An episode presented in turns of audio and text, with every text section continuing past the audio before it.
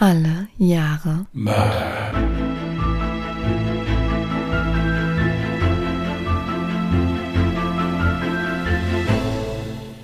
Herzlich willkommen zu Alle Jahre Mörder, der True Crime Podcast mit Christian, hallo. Und Jasmin. Hi.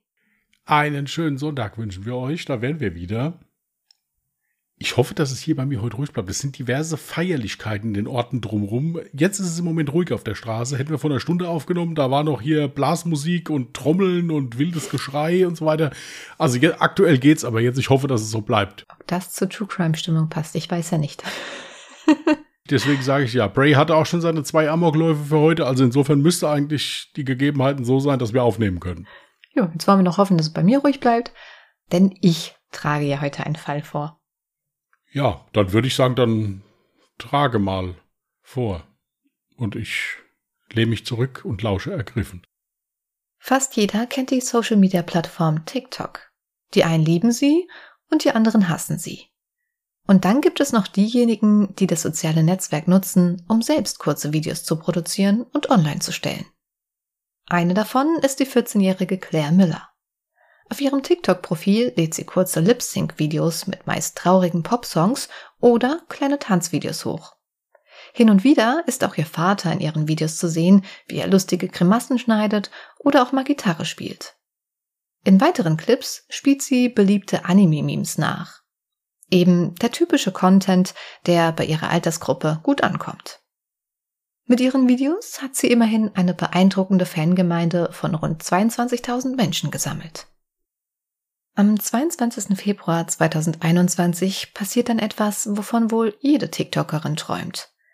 Ihr letztes Video geht mit Millionen von Aufrufen viral und ihr Kanal explodiert innerhalb kürzester Zeit um weitere 11.000 Follower. Doch freuen kann sie sich darüber sicher nicht. Denn bei dem Video handelt es sich um ein sehr verstörendes Video, das sogar dazu führt, dass ihr Konto schließlich von TikTok vollständig gelöscht wird. Das Video, das innerhalb kürzester Zeit Millionen von Aufrufen erzeugt und von etlichen Konten runtergeladen und neu veröffentlicht wird, zeigt einen blutigen Latexhandschuh und eine blutverschmierte Plüschgiraffe im Schnee. Ob Claire Miller dieses Video selbst aufgenommen hat oder nicht, bleibt ein Rätsel. Doch wie ist es überhaupt zu diesem verstörenden Video gekommen?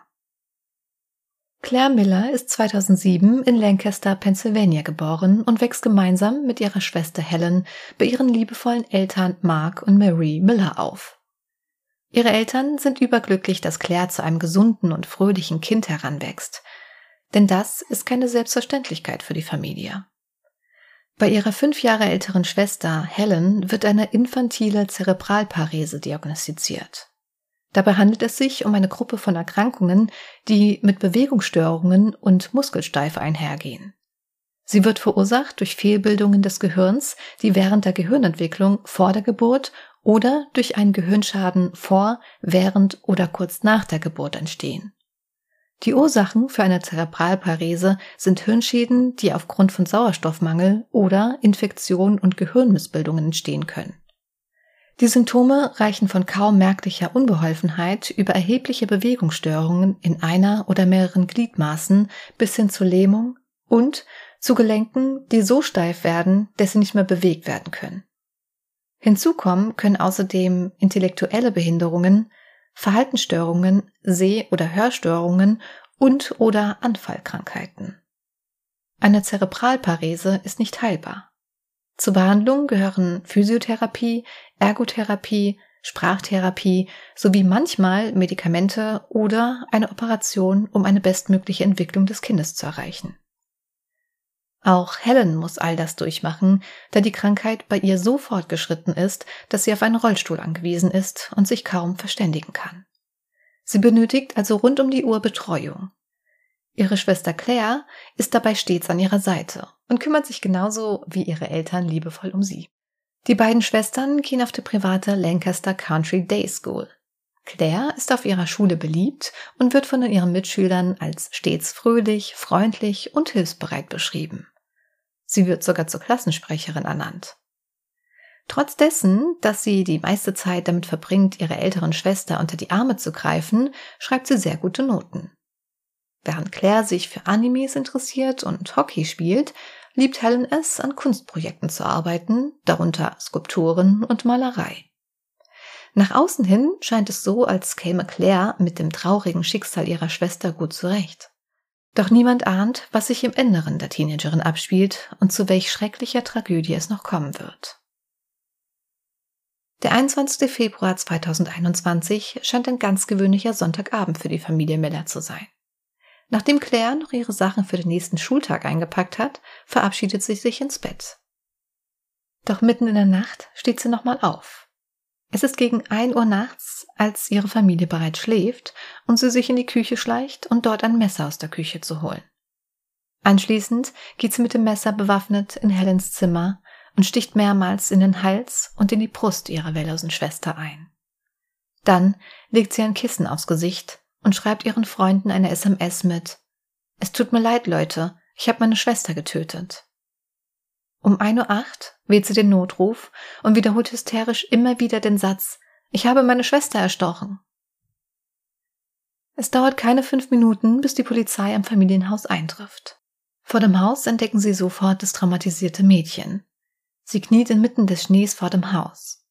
Zunächst glauben die Beamten, dass die Teenagerin selbst nur Zeugin eines tragischen Ereignisses wurde. Doch als sie näher rantreten, sehen sie, dass ihr blaues T-Shirt mit einem Katzengesichtaufdruck und ihre karierte Pyjamahose komplett blutverschmiert sind. Außerdem ist auch der Schnee rot verfärbt. Es scheint so, dass Claire versucht hat, sich die Hände im Schnee zu waschen. Sie wiederholt immer wieder den Satz, ich habe meine Schwester erstochen. Dann führt sie die Beamten in das Zimmer ihrer Schwester. In diesem Moment werden auch erst ihre Eltern wach. Als sie die bewaffneten Polizisten in Helens Zimmer reingehen sehen, ahnen sie sofort, dass etwas Schreckliches passiert sein muss. Und mit ihrer Vorahnung sollen sie auch richtig liegen. Im Bett liegt ihre Tochter Helen regungslos. Auf ihrem Gesicht liegt ein blutverschmiertes Kopfkissen. Einer der Beamten entfernt das Kissen und sieht ein Messer, das aus Helens Hals direkt über ihre Brust ragt. Ihre Hände sind in der Nähe ihres Kopfes und die Beamten bemerken eine große Menge Blut auf Helens Brust und auf dem Bett. Auf sie wurde insgesamt siebenmal eingestochen. Zweimal in die Brust, zweimal ins Gesicht, einmal ins Kinn und zweimal in den Hals. Die Beamten versuchen Helen noch wiederzubeleben, während sie auf das Eintreffen des Rettungsdienstes warten, doch ohne Erfolg. Helen wird schließlich um 4.13 Uhr für tot erklärt. Claire wird noch am Tatort verhaftet. Als sie auf dem Revier verhört wird, ist sie sehr schweigsam und wirkt nicht verzweifelt, traurig oder aufgeregt. Nach einiger Zeit wird ihr Frühstück von McDonalds gebracht. Darauf reagiert sie makaber mit den Worten Oh, McDonalds. Ich hätte schon früher jemanden umgebracht, wenn ich gewusst hätte, dass ich McDonalds bekommen würde. Aber das soll nicht ihre einzige unpassende Bemerkung bleiben. Nachdem sie den SMS-Klingelton hört, der die Titelmelodie des Horrorfilms Halloween von 1978 abspielt, beginnt sie über ihr Interesse an Horrorfilmen zu sprechen. Darunter auch der Filmklassiker von John Carpenter, der die Geschichte von Michael Myers erzählt. Einem Kind, das in der Halloween-Nacht seine ältere Schwester mit einem Küchenmesser tötet. Sie sagt daraufhin, ich habe meine Schwester wie Michael Myers getötet. Einige Stunden später erscheint sie vor dem Bezirksrichter zu einer Anklageverlesung und wird formell wegen eines schweren Tötungsdelikts angeklagt. Aus den Gerichtsunterlagen geht hervor, dass bei Mordfällen in Pennsylvania keine Kaution gewährt wird. In Pennsylvania werden alle Mordanklagen automatisch vor einem Erwachsenengericht verhandelt und die Angeklagten werden in Erwachsenengefängnissen untergebracht, unabhängig vom Alter des Angeklagten. Da Claire aber noch minderjährig ist, kann ihr Verteidiger beim Gericht beantragen, den Fall an ein Jugendgericht zu verweisen, das sich mehr auf die Behandlung und die Rehabilitation konzentriert. Claire Miller wird zunächst in das Gefängnis von Lancaster County eingeliefert. Ihr Verteidiger Robert David Bayer versucht in der Zwischenzeit alles Mögliche, um ausreichend Zeugenaussagen von Psychiatern, ihrer Eltern und einem Schulbeamten präsentieren zu können, damit ihr Fall vor dem Jugendgericht verhandelt werden kann. Ein wichtiger Faktor der Entscheidung, ob ein Fall vor einem Jugend- oder einem Erwachsenengericht verhandelt werden sollte, ist die Rehabilitationsfähigkeit bzw. die Frage, ob ein Patient rehabilitiert werden möchte und dazu in der Lage ist. Bayer ist davon überzeugt, dass Claire Miller psychisch krank ist und rehabilitiert werden kann und will. Tatsächlich bescheinigen ihr zwei Psychiaterinnen in ihrem Gutachten Depressionen, Angstzustände und eine aktive Psychose während der Tötung. Claire litt unter akustischen Halluzinationen, die ihr befahlen, sich die Kehle durchzuschneiden. Sie holte in dieser Nacht also das Messer aus der Küche, um sich selbst damit zu verletzen. Im letzten Moment versucht sie sich jedoch gegen die Halluzination zu wehren und diese mit dem Messer anzugreifen. Sie bemerkte erst, dass sie stattdessen auf ihre Schwester eingestochen hat, als sie aufgrund des vielen Blutes an ihren Händen aus der Halluzination gerissen wurde. Die psychischen Erkrankungen wurden durch verschiedene Traumafaktoren verursacht, die sie durchgemacht hatte. Darunter ihre Geschlechtsdysphorie, die Covid-19-Isolation, Mobbing und der Selbstmordversuch eines Freundes. Auch ihre Eltern bestätigen, dass Claire ihnen mit 13 Jahren mitteilte, dass sie eigentlich ein Junge sein sollte und anfing, sich selbst zu verletzen. Ihrer Psychiaterin erzählt sie, dass sie einen jungen Ich und ein Mädchen Ich habe. Während die männliche Stimme immer nett war, fordert sie die weibliche Stimme immer wieder dazu auf, Blut zu trinken und sich selbst zu verletzen. Das Ganze kann ihr Verteidiger damit belegen, dass Claire einige Tage zuvor bereits den Notruf gewählt hat und am Telefon gestand, dass sie Selbstmord und Mordgedanken habe. Doch die Polizei nahm diesen Anruf wohl nicht ernst, sondern hielt ihn für einen schlechten Teenagerstreich. Außerdem kann der Verteidiger belegen, dass die Tötung nicht vorsätzlich war, da Claire ihr Mittagessen und ihren Rucksack gepackt und ihre Kleidung und ihren Mundschutz für die Schule am nächsten Tag bereitgelegt hatte, bevor sie sich an ihren Computer anmeldete. Erst als sie zu Bett ging, begann sie Halluzinationen zu haben. Dies belegen auch Nachrichten, die sie mit ihrer Freundin austauschte. Die Freundin riet ihr per SMS, sich auf den Bildschirm zu konzentrieren, wenn sie schlechte Dinge sehen würde. Das würde sie sicher ablenken. Außerdem ist es offensichtlich, dass Claire ihre Schwester liebte und es niemals ihre Absicht war, sie zu verletzen. Um das zu belegen, zitiert er vor Gericht eine SMS, die Claire einer Freundin schrieb. Ich hasse es, wie die Leute sie behandeln, und ich hasse es, dass sie den größten Teil ihres Lebens in einem Pflegeheim verbringen wird. Sie wird sich nie in jemanden verlieben können. Sie wird nie Kinder haben können, selbst wenn sie welche wollte. Die meisten meiner Freunde fühlen sich unwohl, wenn sie in ihrer Nähe ist. Claire war bewusst, dass sie psychisch krank war. Aber sie hatte niemals die Absicht, tatsächlich jemanden zu verletzen. Ganz im Gegenteil wünschte sie sich sogar selbst, dass diese Gedanken aufhören würden. Auch hierzu legte eine von ihr geschriebene SMS vor. Ich sollte die Leute nicht ansehen und ihnen so sehr wehtun wollen. Manchmal habe ich Angst, mit Menschen allein zu sein, weil ich ihnen nicht wehtun will. Ich bin nicht böse. Ich bin nur psychisch krank. Die Staatsanwältin Amy Muller sieht das allerdings anders.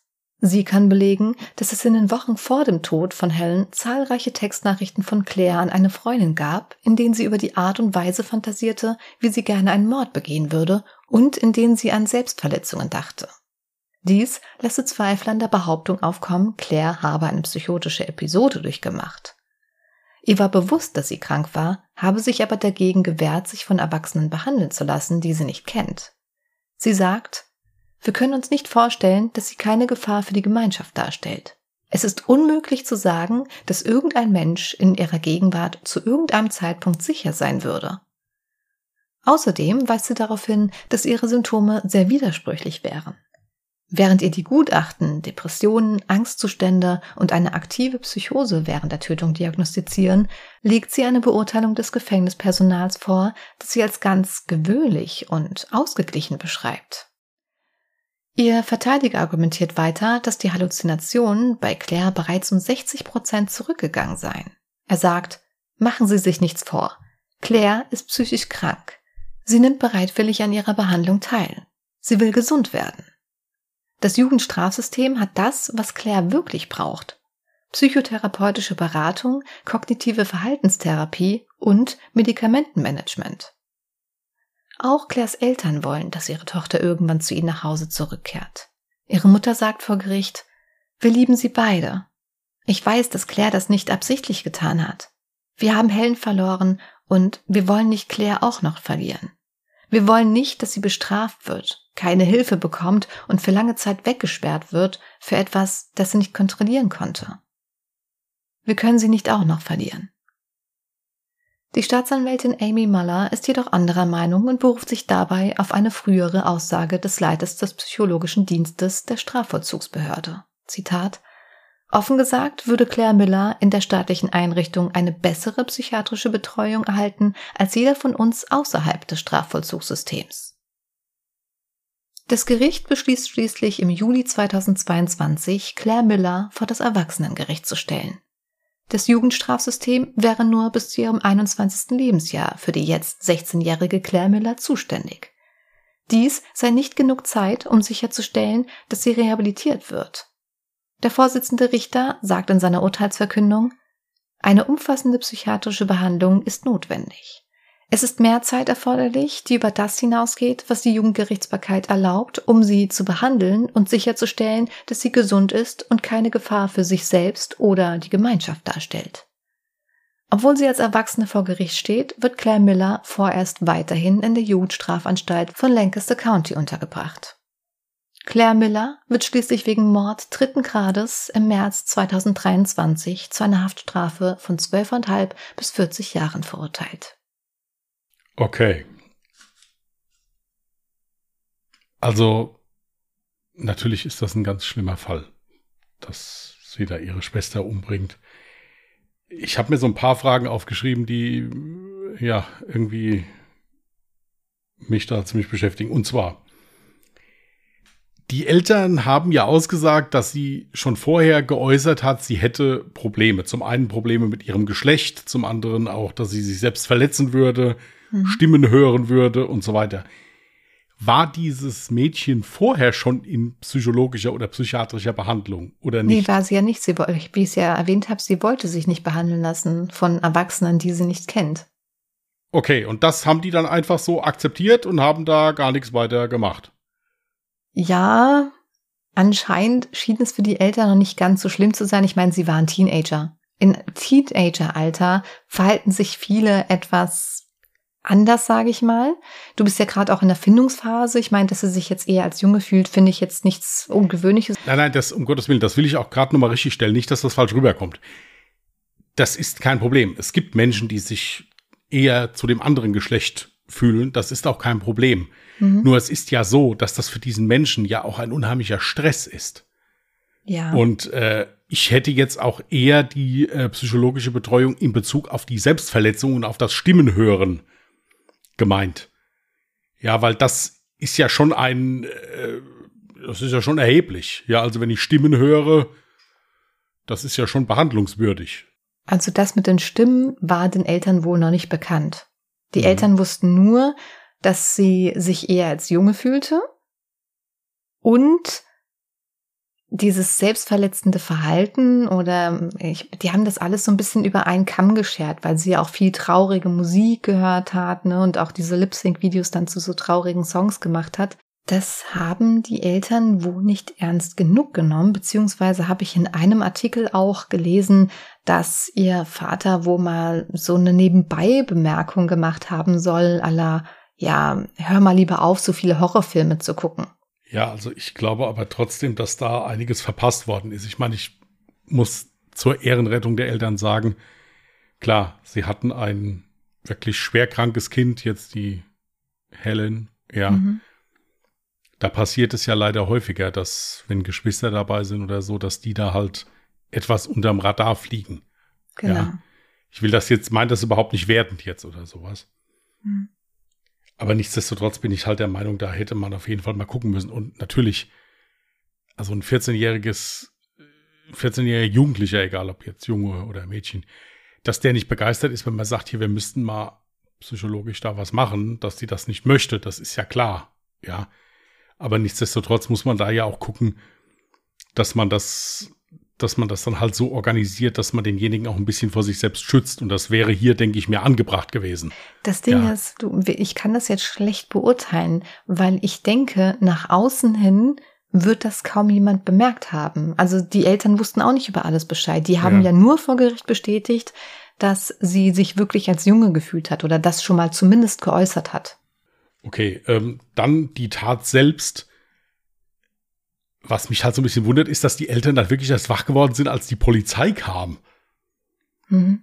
Also, die scheinen ja wirklich einen sehr gesunden Schlaf zu haben. Also, ich meine, da wird jemand abgestochen, es wird hysterisch durchs Haus gelaufen, es wird die Polizei angerufen. Naja gut, also Helen war ja gar nicht in der Lage, sich verbal zu verständigen. Ja, das ja. heißt, der Mord an sich, ich meine, sie wurde ja auch im Schlaf überfallen, der Mord an sich wird wahrscheinlich in Anführungsstrichen leise stattgefunden haben.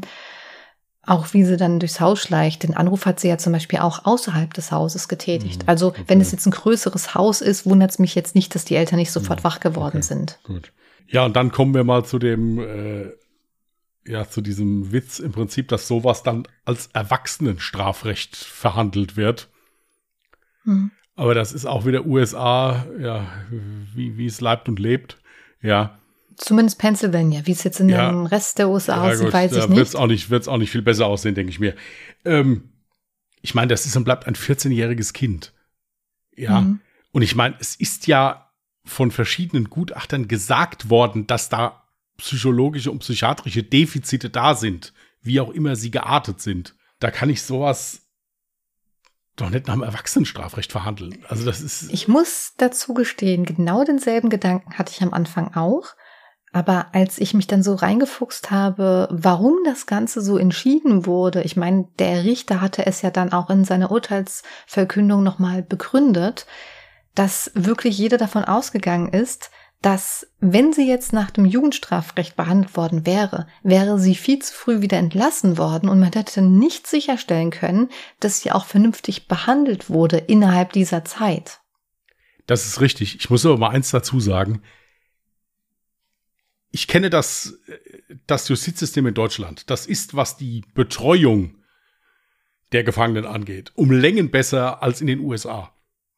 Und schon da ist es verdammt schwer möglich, eine vernünftige psychiatrische und psychologische Betreuung zu gewährleisten, weil es einfach viel zu viele sind. Mhm. Ja, und viel zu wenige Fachkräfte, was das angeht. Also übrigens noch eine wichtige Sache, bevor ja. du weiterredest, weil ich weiß nicht, ob das ja. so, so durchkam. Ja. Sie ist ja trotz dessen, dass sie als Erwachsene behandelt wurde, ist sie ja dennoch in diese Jugendhaftanstalt gekommen. Ja, also im Prinzip ist es ja nicht ein reines Gefängnis, sondern es ist wirklich eine Einrichtung wie eine Psychiatrie. Gut, dann ist es okay, weil du hast es halt gesagt, Jugendstrafanstalt und das ist ja ein Gefängnis halt nur für Jugendliche, ist okay, da ist die Betreuung, denke ich mir, etwas besser. Zumindest ist es in Deutschland so. Hier, wie heißt das? Mental Health, bla. Wie heißt es denn im Deutschen? Ja, das geht dann so in Richtung Psychiatrie, sowas in der genau, Richtung. Genau, richtig. Nein, das, das ist dann wieder okay. Da sage ich da nichts gegen. Ich meine jetzt die, auch dieses Strafmaß zwölfeinhalb bis 40 Jahre. Da ist halt alles drin. Es muss dann halt bei der Bewährung geguckt werden, auf welchem Stand ist sie denn? Stellt sie noch eine Gefahr für sich selbst oder für die Gemeinschaft dar oder nicht? Absolut. Dementsprechend ist da halt auch so eine große Zeitspanne drin. Absolut, aber jetzt hier diese, diese Staatsanwältin da, also die war ja da auch gut. Ich denke, die wird sich daran festgebissen haben, wird gedacht haben, naja gut, das ist natürlich eine ganz schlimme Tat gewesen und dass das bestraft gehört, aber ich bin der Meinung, das hier gehört in erster Linie mal behandelt. Übrigens, die Staatsanwältin, weil du sagst, äh, die hat sich so da festgebissen, das hat sie tatsächlich, denn sie war sogar dafür, dass sie auch sofort nach der Urteilsverkündung eigentlich verlegt wird in ein ganz normales Jugendstrafgefängnis was ja dann nicht passiert ist erstmal. Das ist aber auch so, dass es irgendwie, ähm, es gibt, ich glaube, alle 45 Tage oder sowas gibt es eine neue Anhörung. Also es wird immer wieder abgerufen, wie ist denn jetzt gerade der Stand? Äh, ist, eine, ist ein weiterer Aufenthalt dort in der Anstalt jetzt notwendig oder kann sie irgendwohin verlegt werden? Also das läuft dann halt auch alles ganz strikt geregelt ab. Sie darf übrigens auch ihre Eltern zweimal in der Woche für eine Stunde lang sehen und hat auch regelmäßig Kontakt zu ihrem Verteidiger. Ja gut, das ist ja gut. Nein, ich, ich, jetzt kommt ja, letztens hatten wir auch eine Zuschrift bei Instagram, warum habt ihr immer Verständnis mit den Tätern? Das hat ja damit nichts zu tun. Ich meine, hier ist ja das Problem, äh, dass diese Tat ich hoffe, dass die das rausarbeiten können in diesem Jugendgefängnis, warum sie das jetzt genau gemacht hat. Also was, was da die Beweggründe waren. Natürlich hat sie ja so ein kurzes Statement dazu abgegeben im Prinzip, aber ich denke mir, das liegt ja noch viel tiefer. Wie es überhaupt zu den Halluzinationen kommen kann. Genau, wie es dazu kommt, was also äh, was was da genau gesagt wird, was die Stimmen genau sagen, das ist ja vom psychiatrischen Standpunkt her sehr wichtig. Mhm. Ähm, also ich hatte in meiner beruflichen Laufbahn mal mit einer ja auch mit einer 14-jährigen zu tun, die wegen Mordes angeklagt war und dann auch verurteilt wurde. Da war also schon von vornherein klar, das kannst du nicht so behandeln wie jetzt ein Jugendlicher, der wegen äh, äh, bewaffnetem Ladendiebstahl da verhaftet wurde oder wegen sonst irgendwelchen Delikten. Das war ja auch, das war auch innerhalb der Familie, die hat sie auch, äh, hab ihre, ihre Schwester umgebracht, das war schon heftig. Das ging dann auch so weit, dass dann irgendwann gesagt wurde, okay, hier muss hauptsächlich psychiatrisch gearbeitet werden. Richtig. Das ist kein böser Mensch in dem Sinne jetzt. Das ist ein mhm. kranker Mensch. Ja. Mhm. Und selbst die Eltern haben ja gesagt, hier, bitte nicht einsperren, behandelt sie doch bitte, dass sie eine Chance hat auf ein halbwegs normales Leben. Ich möchte jetzt hier in keinster Weise diese Tat verharmlosen. Das war eine ganz brutale, furchtbare Tat, die auf jeden Fall bestraft. Nur es, bei mir wehrt sich gerade alles dagegen zu sagen, das gehört bestraft. Das gehört therapiert mit Nachdruck. Also da kann man jetzt nicht danach gehen, dass sie sagt, ich möchte nicht mit Erwachsenen reden oder sowas. Das spielt keine Rolle. Also da muss sie jetzt durch. Ja. Aber das ist halt schon ziemlich heftig, finde ich persönlich. Therapiert wird sie ja. Von daher ja. läuft es ja jetzt auf dem richtigen Weg. Ich muss auch dazu sagen, dass ich zwei Podcasts zu dem Fall auch gehört habe, die schon relativ zeitnah dann von diesem Fall berichtet haben. Und zu dem Zeitpunkt, also ich meine, es war ja über ein Jahr, eineinhalb Jahre später wurde erst entschieden, dass sie nach ähm, Erwachsenenstrafrecht behandelt wird. Und in der Zwischenzeit war gar nicht publik, was da überhaupt passiert ist. Also es wusste zum Beispiel keiner, dass sie Halluzination hatte und äh, deswegen gemordet hat. Ähm, es wurde viel darüber spekuliert, warum sie denn ihre Schwester hätte umbringen können. Da wurde spekuliert, dass sie beispielsweise neidisch darauf war, dass ihre Eltern 100 Prozent ihrer Aufmerksamkeit Helen schenkten und sie dann aus Eifersucht gemordet hat. Äh, dann wurde spekuliert, sie wollte ihr quasi, ja, dieses schreckliche Leben ersparen und sie von ihrem Leid befreien weil sie quasi aus Mitleid dann getötet hat. Ähm, also da gab es viele Spekulationen über die Tötungsabsicht. Aber im Endeffekt war es dann halt dann doch was komplett anderes und es war, das liegt tatsächlich bei einer psychischen Erkrankung vor, die äh, ja dann eben diese Halluzination ausgelöst hat. Okay, von meinen Fragen her war es das. Okay, wichtig jetzt, ich hatte es auch so in meinem Fall gesagt, es war natürlich jetzt so interessanter, die Einleitung für meinen Fall zu schreiben mit dem Video, was da viral ging. Also an sich ging ihr kompletter TikTok-Kanal dann selbstverständlich viral, nachdem publik wurde, dass ein 14-jähriges Mädchen ihre Schwester ermordet hat. Ähm, dieses Video, es ist immer noch umstritten, ob es wirklich von Claire hochgeladen wurde, ob das wirklich ihr Video ist oder ob dieses Video von irgendeinem erstellt wurde, der Spaß daran gefunden hat, dem Ganzen dann auch noch irgendwie ein paar Bilder zu geben. Hm. Genau. Aber andererseits ist dann in meinem Kopf der Gedanke, warum sollte denn dann TikTok ihren kompletten Kanal löschen? Weil sie hat ja vorher nichts gepostet, was jetzt irgendwie gegen die Nutzungsbedingungen irgendwie äh, verstoßen hat. Ich habe dir jetzt in die Dropbox gelegt, tatsächlich ein bisschen mehr als das, was ich unseren äh, Zuhörern und Zuhörerinnen dann zumuten möchte. Natürlich ein Bild von Claire Miller und auch ein Bild von der verstorbenen Helen Miller. Und du hast jetzt noch den Vorteil, in Anführungsstrichen, dass du jetzt auch mal diese Bilder siehst von diesem besagten Latexhandschuh im Schnee was mich dann allerdings wundert, du siehst dann auch bestimmt dieses komplett blutverschmierte Plüsch-Giraffentier. Ja. Äh, und da fällt mir schon mal eine Sache auf, die irgendwie so nicht stimmen kann. Jetzt würde mich mal interessieren, was siehst du auf dem Foto? Fällt dir das auf, was mir auch direkt aufgefallen ist? Ja, da ist kein, da, da ist kein Schnee. Richtig. Also bei dem Bild mit dem Plüschgiraffen, was so blutverschmiert ist, ist plötzlich kein Schnee mehr zu sehen. Und das ist ja überall bekannt gewesen an diesem besagten Abend oder in der kompletten Nacht lag der Schnee ziemlich hoch. Das mit dem Handschuh könnte passen, weil der ja komplett im Schnee liegt. Allerdings macht das mit der Plüschgiraffe dann irgendwie so wenig Sinn, weil da ist kein Schnee zu sehen. Ja, also bin ich mir jetzt auch nicht sicher, ob das jetzt wirklich von, von ihr war oder ob das da irgendjemand arrangiert hat. Ja.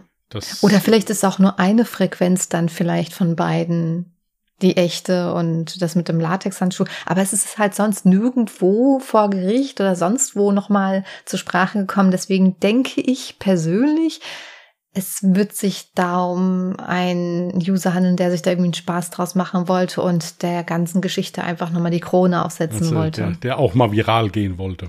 Richtig, richtig.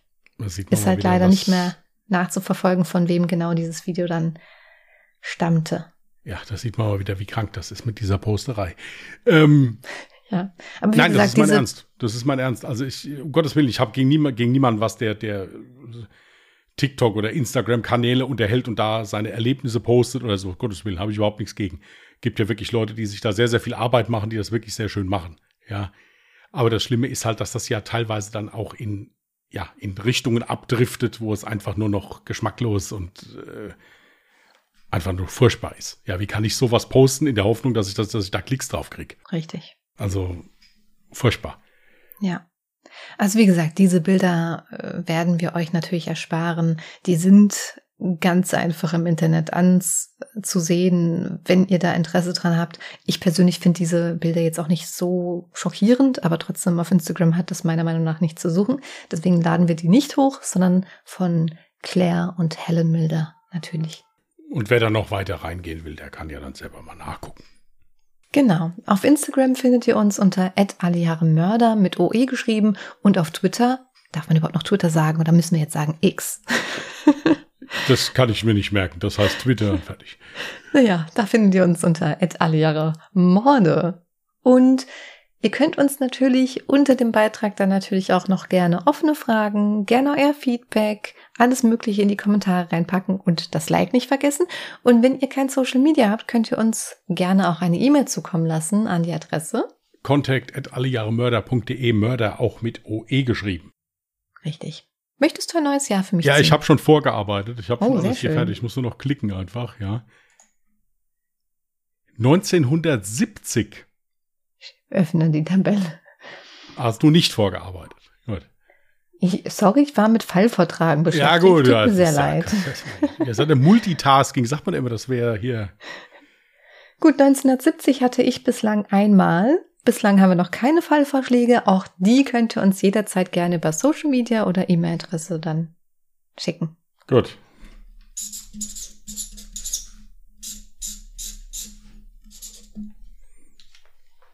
Ich habe im Übrigen meine Post-its wieder und habe auch eine Verwarnung ausgesprochen diesbezüglich, dass die nicht mehr hier wegzuräumen sind. Sehr So. gut. Sehr scharf gehalten, die Verwarnung. So, ähm, okay, ihr Lieben. Dann würde ich sagen, war es das für uns, von uns, für diese Woche. So rum. Mhm. Äh, wenn ihr Lust habt, hört gerne mal bei Unbedingt rein. Das ist unser anderer Podcast. Da geht es deutlich gemütlicher und deutlich lustiger zu. Äh, haben wir alles unten in den Shownotes verlinkt, wenn ihr das gerne mal machen wollt. Ansonsten hören wir uns nächsten Sonntag wieder. Bis dahin wünschen wir euch eine gute Zeit. Passt gut auf euch auf, bleibt gesund. Ganz wichtig. Sie wünschen. Schreien Kinder, Menschen applaudieren. Ich weiß nicht, was hier gerade passiert. Ich dachte jetzt, ich hätte irgendwas Falsches gesagt. Jetzt, Nein, jetzt machst du hier irgendwelche so Grimassen, die- hier. Jetzt, jetzt kann ich mir wieder. Also, wir lassen das jetzt auch alles drin. Also, Ja. passt auf euch auf. Jasmin zappelt da rum und ich weiß nicht warum. Also, insofern, passt auf euch auf. Bleibt gesund, bleibt vernünftig. Bis dahin und tschüss. Macht's gut. Bye.